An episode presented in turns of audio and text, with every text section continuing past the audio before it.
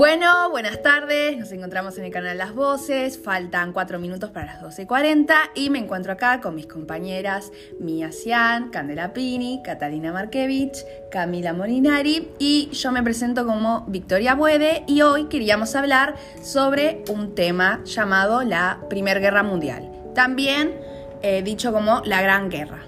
Antes se le decía así porque al no en ese entonces, al no haber una Segunda Guerra Mundial, era la única, entonces era la Gran Guerra. Bueno, ¿qué les parece si empezamos con las causas coyunturales? Dale, buenísimo. Bueno, estas son circunstancias que surgen en corto o mediano plazo, antes de determinado hecho histórico. Eh, esta causa fue eh, el asesinato de Francisco Fernando, que era el, el heredero del Imperio Austrohúngaro. Eh, en 1914 Francisco Fernando viaja a Bosnia sabiendo que era peligroso, ya que eh, Austro-Hungría había seleccionado imperios de Bosnia, entonces los serbios querían, eh, los querían porque les pertenecía a ellos, por lo cual había un malestar. siete nacionalistas serbios iban a matar al gobernador de Sarajevo, pero cuando se enteraron que Francisco iba, iba a unirse, lo quisieron matar a él. Su plan para matarlo era arrojar una bomba debajo de su auto. Pero con este plan no murió y quedaron 20 personas heridas. Cuando fue al hospital, el otro nacionalista mató a Francisco Fernando y a su esposa de dos disparos. Se podría decir que la liaron un poco de rebote, ¿no? Sí, ¿no? Porque lo querían matar al otro y cuando llegó Francisco la liaron matando a Francisco. Sí. Bueno, lo que es importante saber de esto es que mm, esto detonó la Primera Guerra Mundial, no la causó. Lo que causó esta guerra fueron las acciones imperialistas de las potencias europeas, japonesas y estadounidenses. Bueno, eh, como nombró Cami, están las causas coyunturales y también están las causas estructurales, las cuales se refieren a situaciones o condiciones ya instaladas en la sociedad a partir de la larga duración de un proceso histórico. Bueno, y yo quería profundizar más en las rivalidades imperialistas que se daba entre, que eran rivalidades europeas. Primero estaba la rivalidad entre Alemania y Francia, que era gracias a dos causas. Ya una era que los alemanes le sacaron dos territorios a Francia, los cuales eran Alsacia y Lorea. Y así crecía poder territorial y militar de Alemania. Y la segunda era la rivalidad entre Alemania y Gran Bretaña, que se daba por una causa, la cual era que Alemania estaba construyendo armas submarinas. La hegemonía de Gran Bretaña se vio amenazada ya que no querían dejar de ser la reina de los mares. Esto se daba ya que eran una isla y tenían acceso todo el tiempo al mar. Bueno, entre Austria y Hungría se crea una rivalidad por una competencia de expansión territorial por los Balcanes y eso eh, eh, eso... Se podría decir que desencadena las causas coyunturales. Claro, es como una consecuencia, ¿no? Sí, sí. totalmente. Otra causa estructural es la formación de alianzas beligerantes. Estas alianzas era cuando uno ataca, todos atacan. O cuando uno se tiene que defender, los demás le ayudan, por decirlo de alguna manera. Como un equipo, algo parecido a eso. Claro pero igual no dejaba de haber una rivalidad entre esos países. Eran un grupo, pero... Y siempre uno quería ganar. Obvio. Las alianzas son defensas ofensivas y los distintos países se aliaban para conseguir objetivos como eh, vencer a las otras, que claramente si vencías a la otra alianza ganabas la guerra. Pero igual las alianzas podían variar, por ejemplo, estaba la triple entente, que eran Francia, Gran Bretaña y Rusia al principio, y después algunos países se van, otros entran, y así. Y la otra alianza era la triple alianza, justamente, que estaba Alemania, Bulgaria, Austria-Hungría y el Imperio Otomano. Y después lo vamos a profundizar bien ese tema, pero en la próxima sección. Bueno, y yo lo último que tenía para agregar acerca de este tema es hablar un poco sobre la paz armada. Básicamente sería como el paso previo a la guerra, eh, a la gran guerra donde todos los países se preparan y todo eso. Una de las cosas para destacar sobre la paz armada es que fabricaban acorazados. Estos eran buques blindados con, cañones. En especialmente, eh, sobre todo Alemania y Gran Bretaña eran los que básicamente los fabricaban. Y eh, también dentro de la paz armada se agrega el submarino. Que dentro de todo serían una de las grandes ventajas que tenía Alemania, que eran el único país que los tenía. Bueno, este me parece un buen tema final, se podría decir, para esta sección, que serían las causas estructurales y coyunturales, y nos da el pie para seguir con los escenarios geográficos en la próxima sección. Sí, me parece bien. Sí, estoy Sí, totalmente de acuerdo. Estoy de acuerdo. Buenísimo. Nos vemos en la próxima sección.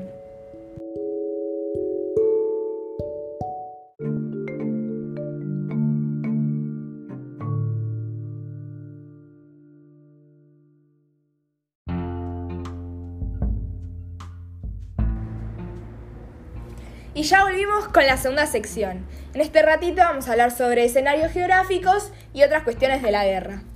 Bueno, ¿les parece que arranque eh, nombrando, un poquito por arriba de nuevo lo de Francisco Fernando? Eh, como hablamos en la sección anterior, lo que me quedó por decir fue que este fue el detonante de la Primera Guerra Mundial, ya que la corona austrohúngaro le pide a Serbia de hacer una investigación sobre el asesinato de Francisco Fernando. Serbia se niega y Austria-Hungría invade Serbia y a Serbia lo apoya a Rusia. Por esto eh, fue el detonante y acá se, em, se, las potencias empiezan a declarar la guerra. Por eso fue el detonante de la Primera Guerra Mundial. Bueno, y yo tengo que hablar dónde transcurre la guerra. Y se da entre el frente occidental y el oriental europeo, donde estaban Alemania, Gran Bretaña, Rusia e Italia, el imperio austrohúngaro y Francia. Bueno, les voy a contar un poco sobre las estrategias de eh, esta guerra. El funcionamiento era ofensivo-defensivo, o sea que se manejaban en un bloque y se defendían entre ellos. Eran básicamente como un equipo que cada persona defendía. Lo de las se alianzas, como apoyaban entre- en la Claro, se apoyaban entre sí. Eh, la, compos- la composición era variable a lo largo de la guerra. Eh, podía cambiar. Por ejemplo, Italia se cambió de, alianza. Estaban los aliados, que era la Triple Entente, Francia, Gran Bretaña, Rusia hasta 1917 y Estados Unidos desde 1917 y Italia desde 1915. Y las potencias centrales, que era la Triple Alianza. Eh, estaba compuesta por Alemania, Bulgaria, Austria-Hungría, Imperio Otomano eh, e Italia desde eh, 1914 hasta 1915. Bueno, después está la Guerra de Movimientos, la cual ocurrió en 1914. Esta ocurrió, eh, su escenario geográfico fue en el frente occidental, el cual fue la frontera de Francia y Alemania, y el oriental fue la frontera de Alemania y Austro-Hungría de Austria-Hungría. Una de las características de esta guerra eh, fue el Plan Schlieffen, el cual eh, su función era mm, derrotar rápido el ejército francés, ya que era, según los alemanes, un rival fácil o muy débil, y deciden, y bueno, su plan era acabar primero con ellos. Y esto, este plan eh, lo que hace es, como consecuencia, provocar eh, eh, la guerra relámpago, ¿no? Sí, que era básicamente la guerra entre Alemania y Francia. Claro, una guerra entre ellos. La cual Alemania, que era? Triunfa Claro. en esa guerra. Triunfa porque era mucho más poderosa. Y después se mm, provoca la batalla de Manre, que era eh, cuando Alemania dedicaba todo su esfuerzo a vencer a Rusia en el frente oriental. Eh, y, pero Francia consigue detener el avance, y, o sea, básicamente como que consigue... Al parecer Alemania no terminó de debilitar a Francia y como venganza, por así decirlo, decide interceptar Claro. esa batalla entre Alemania y Rusia. Claro, como que le queda un poco de fuerza Claro, ahí. como un resentimiento y decide... Claro, Bien. claro. Bien, eh, bueno, yo voy a seguir hablando un poco sobre la guerra de trincheras. Esto transcurrió en el 1915. Eh, voy a hablar un poco acerca de las estrategias que tenía esta guerra. La primera era la supervivencia de los soldados entre las trincheras. Eh, ¿Qué son las trincheras? Largos pozos cavados a lo largo del territorio europeo, cubiertos por alambres de púa, donde los soldados se- era una forma de esconderse como para que el otro equipo no los vea, o alianza. Eh, y la segunda estrategia era romper el frente e ir debilitando las trincheras enemigas.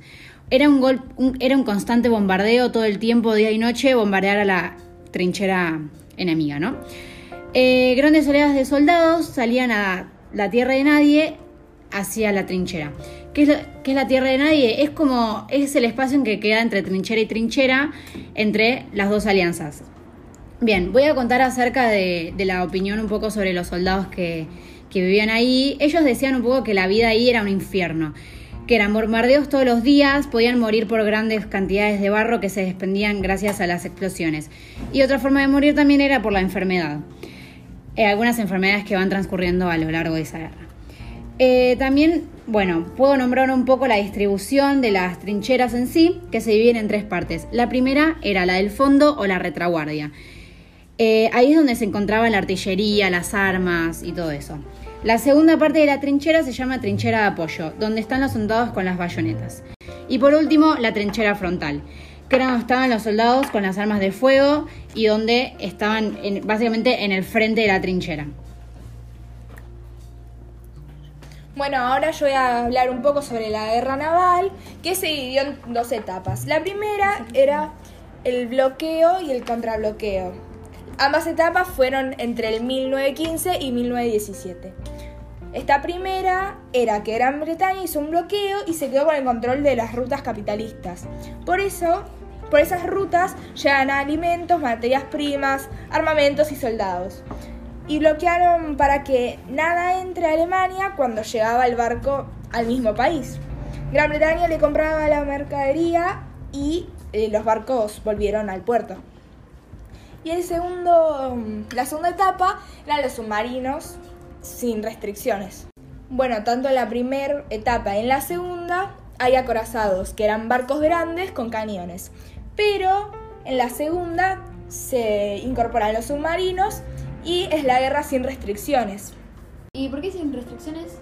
Y porque cuando eh, Alemania hunde el Lusitania, que era un barco turístico, eh, como por decirte todo, se descontroló. Entonces ahí plantearon la guerra sin restricciones y básicamente valía todo, se podría decir. Ah, mira.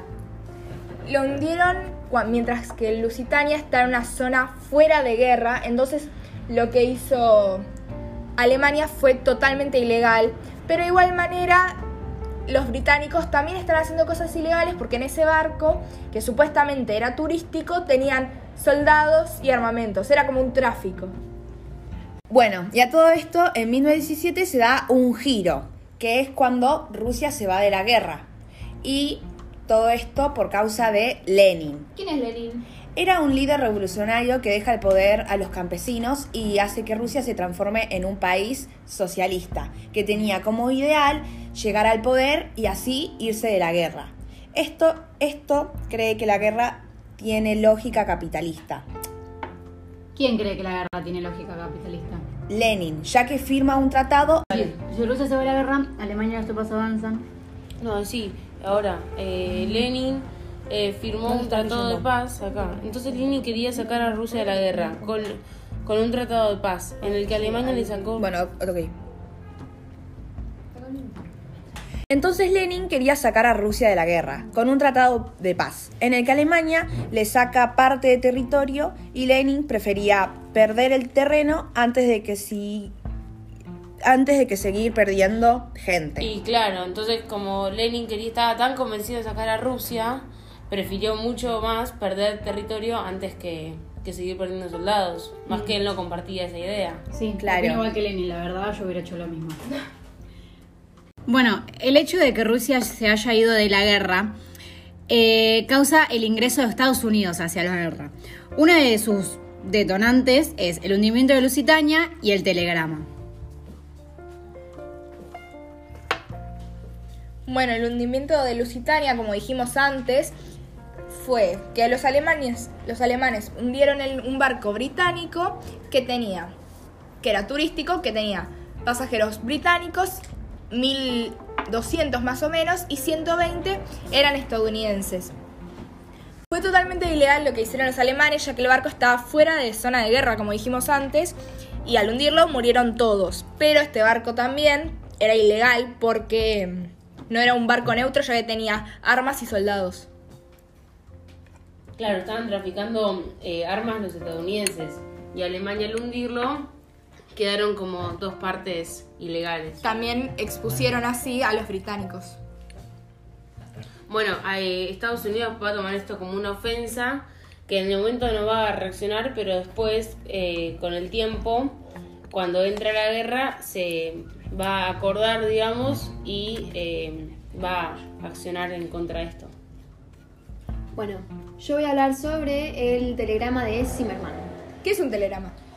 Bueno, un telegrama es básicamente una carta escrita en código eh, que dentro contiene como información confidencial, exclusiva, claro.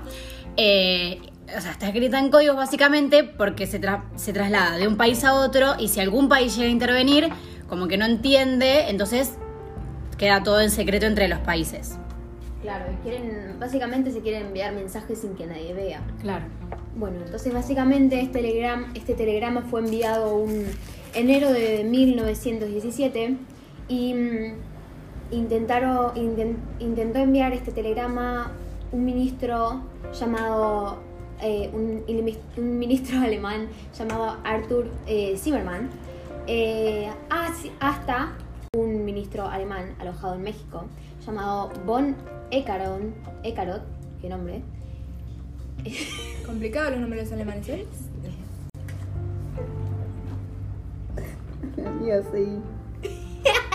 Dale, boludo, seguí. Tienen que preguntar qué decía. ¿Qué cosa? ¿Qué decía? Bueno, Ah, vos, dirán. ¿qué decía el telegrama?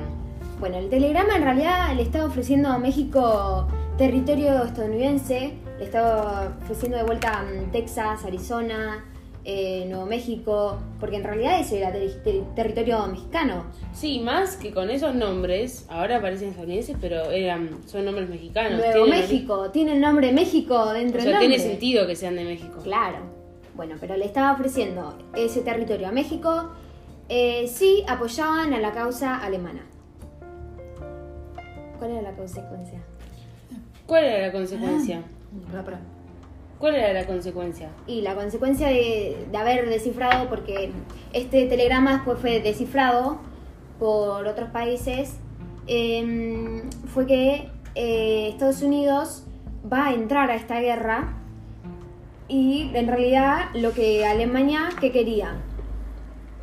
¿Qué quería? ¿Ustedes saben qué quería Alemania?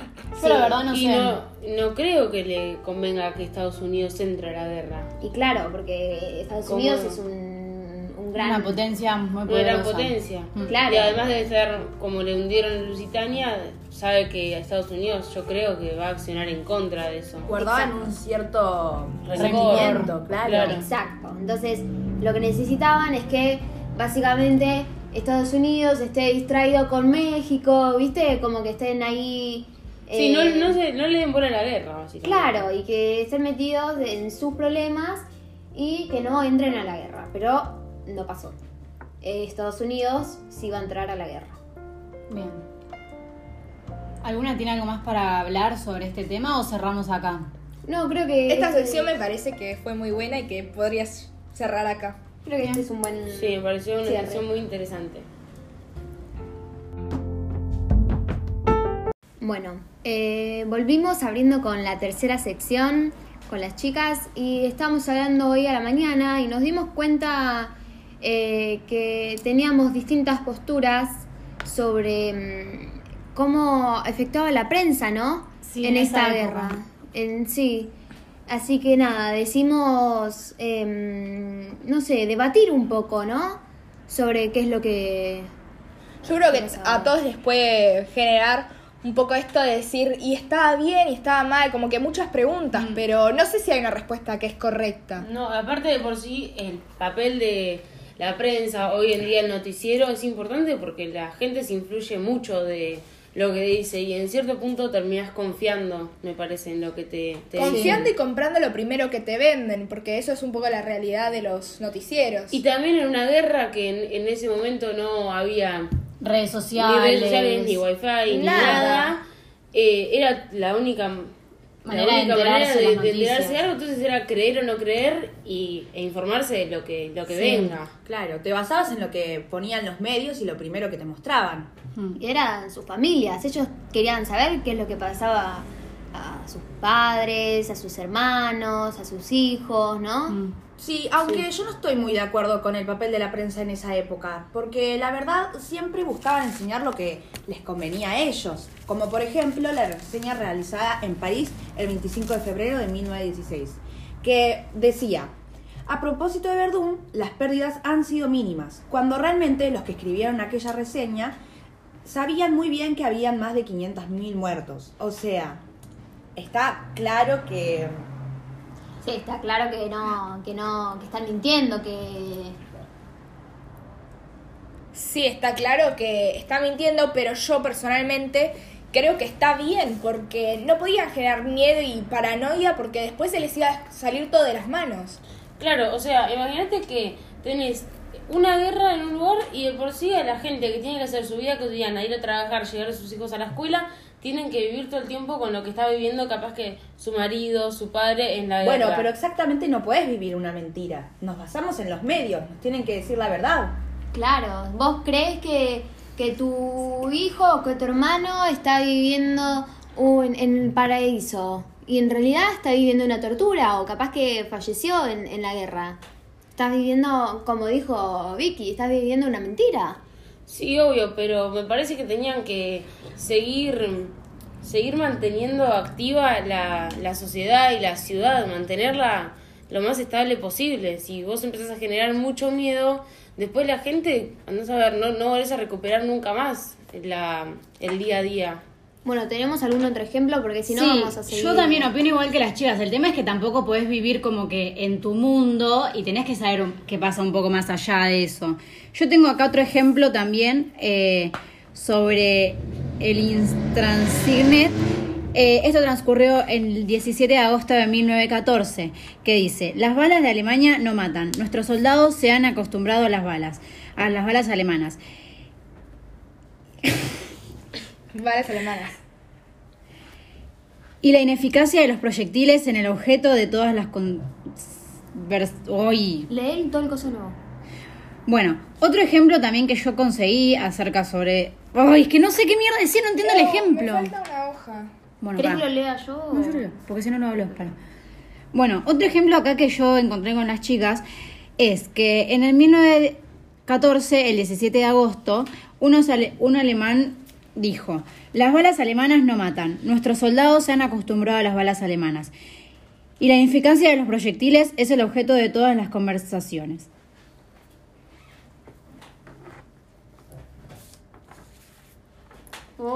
Es que no sé qué digo, Ahora- tipo... Ahora voy yo, ahora voy yo. Sí, pero por más de que estén mintiendo, como dijo Cami, no pueden generar mucha desesperación y mucho de todo, ¿no? En ahí en sus países, porque se les crean dos problemáticas distintas y no pueden atender a las dos. Claro, estabas eh, en una parte peleando contra un montón de países en la guerra y después tenés la desesperación de la gente, que la gente cuando le das información quiere saber más y más y más y vas a tener una demanda constante de información a la cual capaz que no podían dar, porque también hasta que llegaba todo, capaz que cambiaba con lo que tardaba en llegar la información al lugar. Está bien, está perfecto también. El tema es que ponerle, ¿no? Si yo tendría en ese momento una familia y mi marido está en la guerra, a mí me gustaría saber cómo está, en qué condiciones vive y todo eso. Era la única manera que yo, te, yo tengo para enterarme a través de la prensa. Y yo no puedo ir a la prensa y que me digan especialmente a mí. Entonces es más fácil que ellos lo publiquen en general. Bueno, si seguimos así, creo que vamos a seguir eh, sí, no, sí, no. Porque la verdad que esto es algo muy difícil de debatir, ya que pasó hace muchos, muchos años. Yo lo que creo que lo que podemos hacer es compararlo un poquito a cómo, cómo estamos ahora, ¿no? ¿Hemos cambiado mucho después de estos 100 años que pasaron? ¿Ustedes dicen? Yo considero que en parte cambió la información porque nos podemos también informar por nuestros medios, eh, mediante redes sociales o buscar diarios, digamos que ya quedó bastante atrás, pero ya nosotros nos podemos nutrir de información nosotros mismos. Por nuestros propios medios. Claro, pero en sí para mí la televisión sigue escondiendo cosas, no, no estamos enterados de todo También lo que esto pasa. de lo que vos decías antes, de que ya te dan la información y al segundo puede cambiar y puede ser otra distinta. Y a vos no te pueden cargar todo el tiempo de información que cambia. Y también Mantener tenés que día. creer la información. Sí, eso ya queda en vos creerla o no. Claro. Capaz vos leíste un artículo, no sé, en una red social y en la televisión dice otra. Y ahí queda en vos creer el artículo 1 o el artículo 2 que leíste. Exacto, eh, es muy, es muy distinto para cada uno, eh, pero dentro de todo siempre, para mí la prensa va a seguir siendo la prensa, la cual eh, siempre va a tener algo que va a esconder de nosotros, ¿no? Como que siempre tiene... Tratar de Esconder, proteger, cierto Por más que confiemos en ellos, siempre no van a mostrar Siempre- la siempre hay Eso, una partecita. Minimizar, minimizan. Por ejemplo, ahora con lo del COVID, capaz estás en la ciudad y te dicen que hay 200 casos. Pero en realidad, capaz esos 200 son los que se testearon y esos 200 contagiaron a 3 más. Entonces ya son 600. Sí, o también eh, para activar el turismo eh, te minimizan los casos y para que vos te quedes en tu casa te los agrandan mucho más. Es, es todo relativo. Igual el COVID ya lo podemos dejar para otro programa. Para el próximo La programa. verdad que ¿no? sí, porque si no, si esto... no nos vamos mucho de las ramas, ramas. Mucho, sí. Bueno, a mí me pareció bien un poco debatir acerca de esto y escuchar un poco las opiniones de las demás. Sí, son diferentes puntos de vista. Sí, porque la verdad que es un tema bastante interesante, me parece, ¿no? Porque la prensa es, es la manera en la que la gente que no, que no podía estar ahí, la que no, no sabía qué es lo que estaba pasando, podía Se llegar a enterarse, se podía informar. Así que nada, bueno, creo que esta es una buena manera de, de cerrar esta Sí, a mí me sección. parece bien. Y Sí, ya empezaremos la siguiente en un... En breve. En breve. Bueno, hola, acá nos encontramos en la última y en la quinta sección del programa.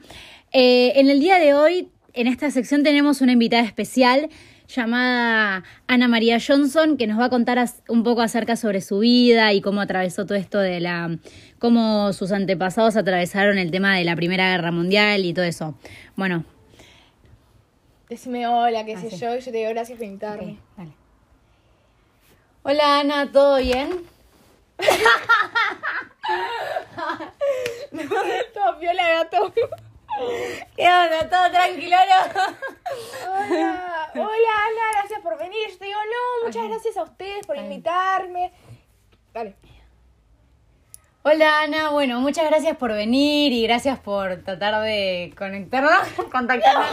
No, no, vos decís gracias por contactarte conmigo. No, vos decís gracias por venir. Yo te digo, no, gracias por invitarme y contactarme. bla, bla, bla.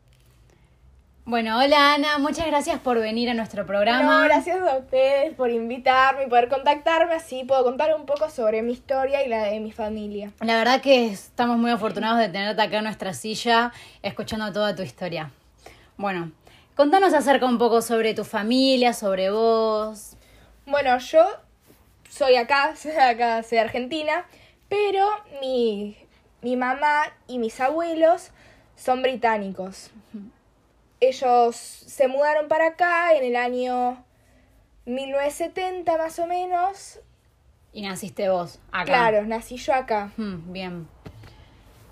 Bueno, No, 1970 no, porque si no la vieja es un montón de años, me parece.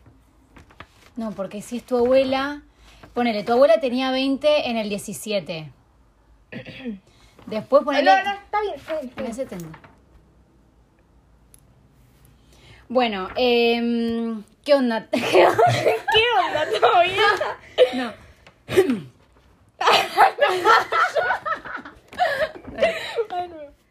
Bueno, básicamente estás acá eh, para contarnos un poco acerca de tu abuela, puede ser, y que transcurrió un poco esto del tema de la guerra y tu abuelo, me parece, ¿no? Sí, mi abuela, mis abuelos. Mi abuele. se- Cande.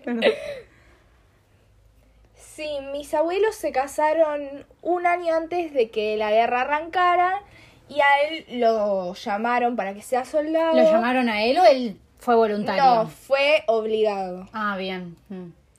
¿Su abuelo, su papá, digo, también fue a la guerra o era soldado o, o lo llamaron porque sí? No, lo llamaron muy bien esa historia, nunca la entendí. Mm.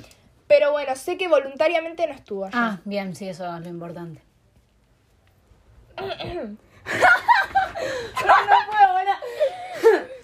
Me parece que lo de que el papá sea sol... Bueno, no, sí, yo Sí, está- es como que iba, estaba en el ejército. A eso que me quise referir, pero bueno. Bien, eh, y todo esto antes de que a tu abuelo lo llamaran y todo eso, tu abuela, y a- ¿tu abuelo y a qué se dedicaban? ¿A algo?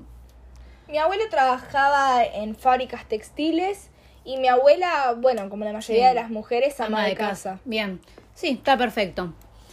Bueno, eh, luego de que tu abuela llegó a la guerra, ¿tu abuela se quedó ahí en la casa? Sí, mi abuela se quedó en la casa, ahí cuidando la casa como la mayoría de las mujeres.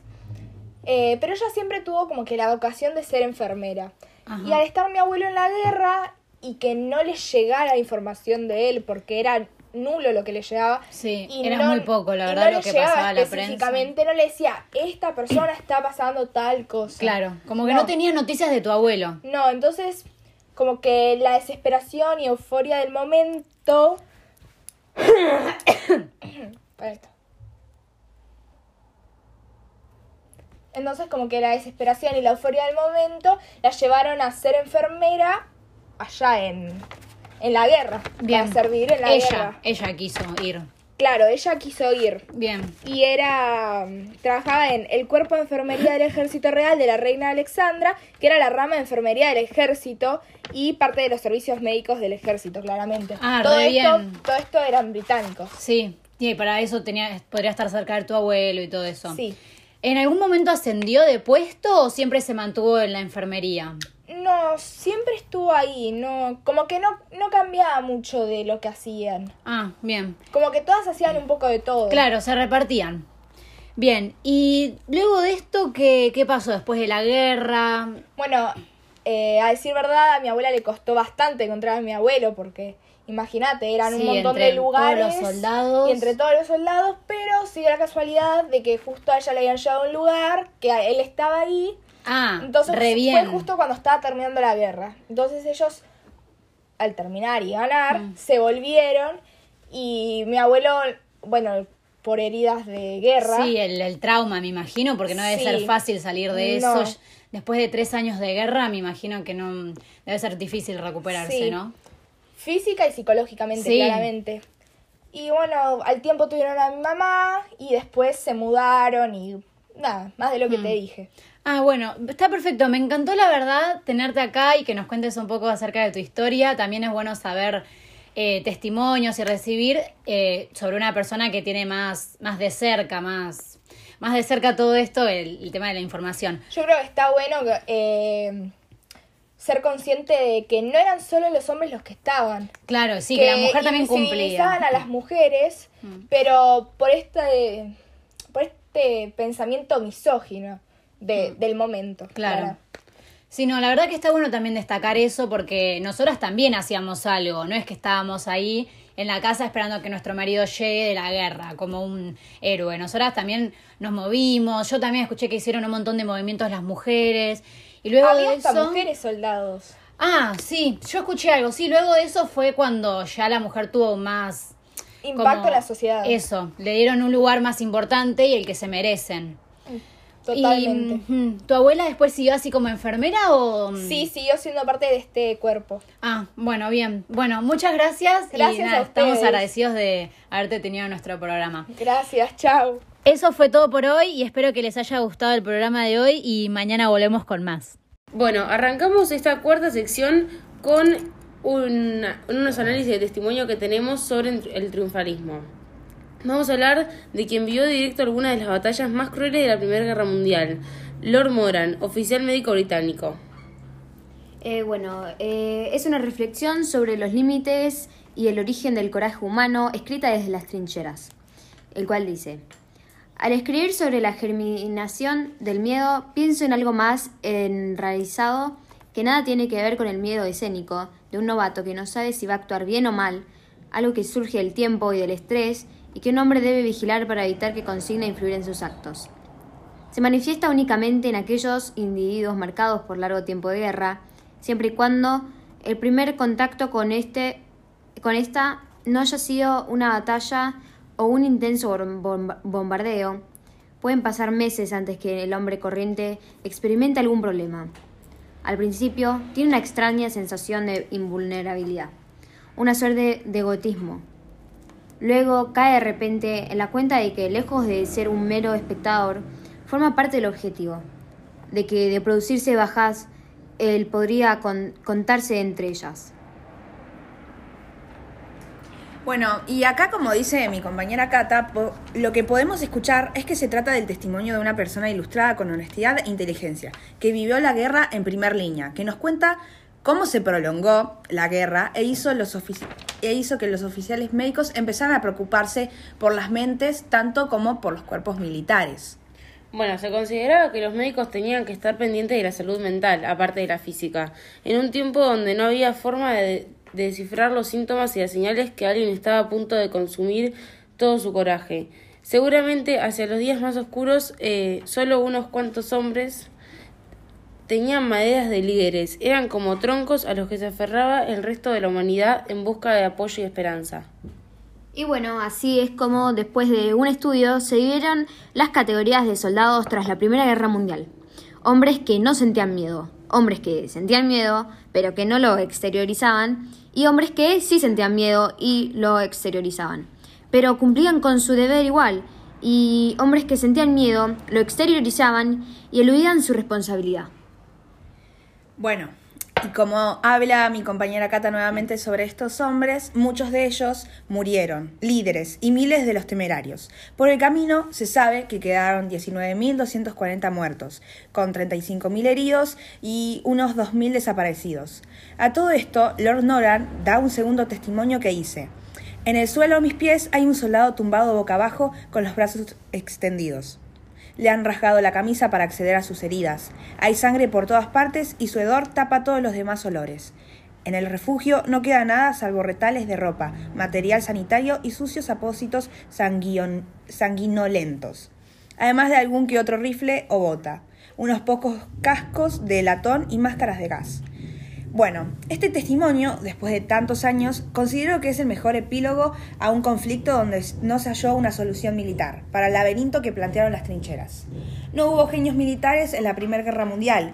Con la aviación y los tanques en pañales no hubo manera de darle vuelta a la guerra, vuelve a decir Lord Noran. Bueno, de acá podemos sacar una conclusión de que básicamente eh, la escuela, por ejemplo, tenía un papel muy importante ya que convencían a los chicos desde chiquitos que en la guerra eh, no pasaba nada malo, que si no iban eran cobardes, que ellos tenían que ir para salvar a, eh, a la patria, digamos, ir en forma voluntaria. Eh, a lo cual es mentira, porque no contaban todas las enfermedades que hubo, eh, la cantidad de muertos, cómo se convivía en las trincheras. Fue una, fue una vida dura para los Las soldados. mismas mentiras que hacía la prensa, como contamos en la sección anterior. Claro. Y bueno, entonces el papel de, de, de la escuela y el Estado, eh, convenciendo a la gente de que vaya, a los hombres más que nada, era muy importante. Y muchos de los voluntarios fueron a través de las propagandas, por voluntad propia, eh, rodeados de mentiras, sin saber en realidad capaz que a lo que estaban exponiéndose. Bueno, me parece este un- una sección que es como muy. Un, solo un análisis de, mm, de ese testimonio, creo que muy concreta. Muy interesante, la verdad. Sí, la verdad que muy interesante, pero y bueno. triste también saber que mucha gente sufrió mucho que todo esto pasaba, el adoctrinamiento por parte de los profesores, los medios, cómo Sí. trataban de lavarle las mentir de esa manera A para- nenes, con algo tan, tan porque- ah, complicado. Es exacto. Muy Exacto. duro vivir también eso en las trincheras y en la guerra el día a día. Pero bueno, eh, nuestra siguiente sección eh, va a ser muy interesante. Nos Eh, esperan nuevas sorpresas. Así que nada, eh, un pequeño descanso y se sigan para el siguiente, la siguiente sección.